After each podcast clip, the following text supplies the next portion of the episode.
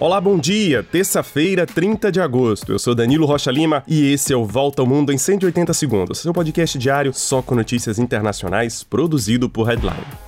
Começamos o dia com notícias do Chile, que convocou para consultas o embaixador do Brasil em Santiago, capital do país. Essa convocação do embaixador brasileiro é um protesto contra as declarações do presidente Jair Bolsonaro sobre o presidente chileno de esquerda Gabriel Boric. Durante o primeiro debate presidencial da campanha deste ano, Bolsonaro acusou Boric de colocar fogo no metrô de Santiago nos protestos de 2019. O governo chileno diz considerar as acusações como gravíssimas e absolutamente falsas falsas. Em outubro de 2019, depois de grandes protestos estudantis, estações do metrô da capital foram danificadas por manifestantes. Gabriel Boric era então um dos líderes estudantis que mobilizaram praticamente todo o país. Esses protestos deram lugar às grandes manifestações nas ruas que pediram melhoras sociais e o fim da Constituição herdada da ditadura militar de Augusto Pinochet, que será substituída por um novo texto que passará por referendo no próximo domingo.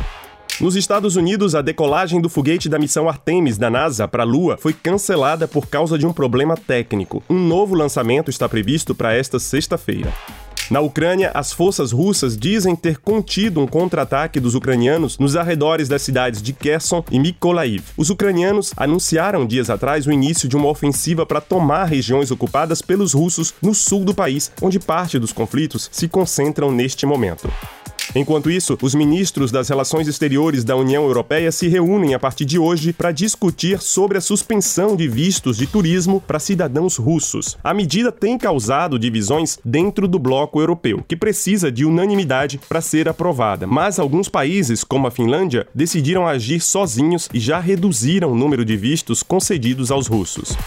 E a guerra na Ucrânia aumenta os temores de falta de gás e de energia elétrica na Europa. A União Europeia prepara um plano estrutural para conter o aumento dos preços da energia nos próximos meses. Na França, por exemplo, a primeira-ministra Elisabeth Borne pediu às empresas que reduzam o consumo de eletricidade em 10%. O racionamento de energia pode se tornar realidade para os franceses muito em breve.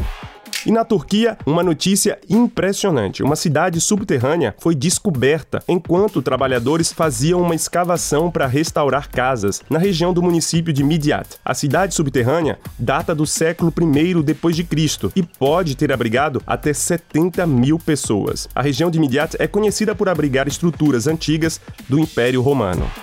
E é isso, a gente se encontra amanhã para mais uma volta ao mundo em 180 segundos. Não esqueça de compartilhar nosso podcast e acessar nossa página beta.headline.com.br. Um excelente dia e até mais.